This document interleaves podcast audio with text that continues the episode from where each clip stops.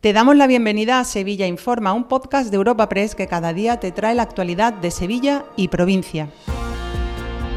Estas son las noticias más relevantes en nuestra agencia en el día de hoy. Comenzamos un nuevo episodio de Sevilla Informa este lunes 9 de octubre en el que hemos conocido que una joven sevillana de 19 años se ha visto afectada junto a un compatriota vasco por el ataque a gran escala lanzado el sábado por Hamas contra Israel. Se trataría de Maya Villalobos Simbani, con doble nacionalidad, española e israelí, que se encontraba en un puesto del ejército en Naaloz, próximo a la franja de Gaza, donde realizaba el servicio militar.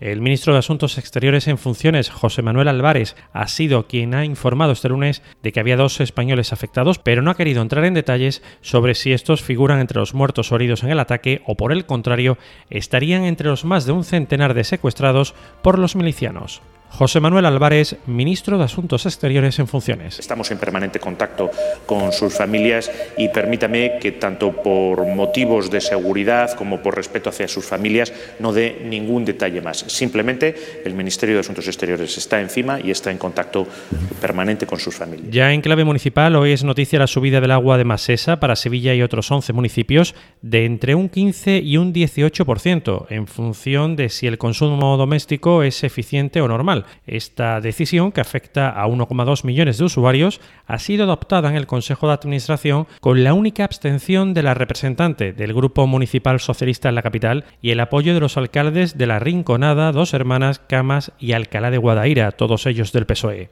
Además, se incrementa el número de familias a las que se les aplicará el bono social por ser especialmente vulnerables, hasta alcanzar las 10.000. Por cierto, ya que hablamos del agua, el Jarafesa, que abastece a 29 localidades de la comarca, ha emitido un nuevo bando por la sequía para reducir el consumo en un 10%. La subida media acordada en Emasesa se ha quedado finalmente en un 28%. Juan de la Rosa, delegado de urbanismo. es verdad que hay una leve subida de tarifa que se modula y se bonifica al que menos, al que menos gaste. Y también importante, y también importante, y se ha hecho mucho hincapié, en mantener, no, en subir las tarifas sociales.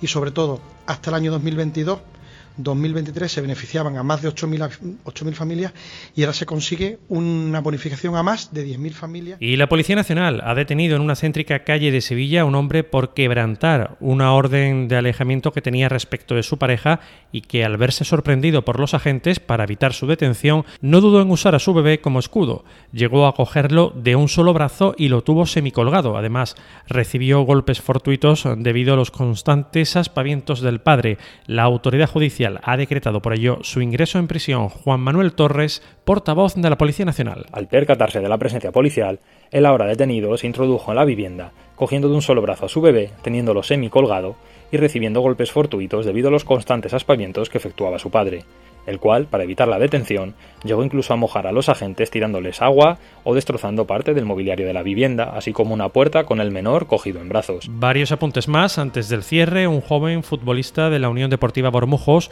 ha sido ingresado en urgencias del Macarena tras recibir una patada en la cabeza al término del partido que su equipo disputaba este fin de semana con el Villaverde. Su alcalde ha condenado la agresión. La Junta ha licitado la dirección de obra de la línea 3 del metro de Pinomontano a San Lázaro y las patronas de Sevilla y Cádiz han hecho un frente común para pedir el tercer carril de la AP4 y el desdoble de la Nacional Cuarta.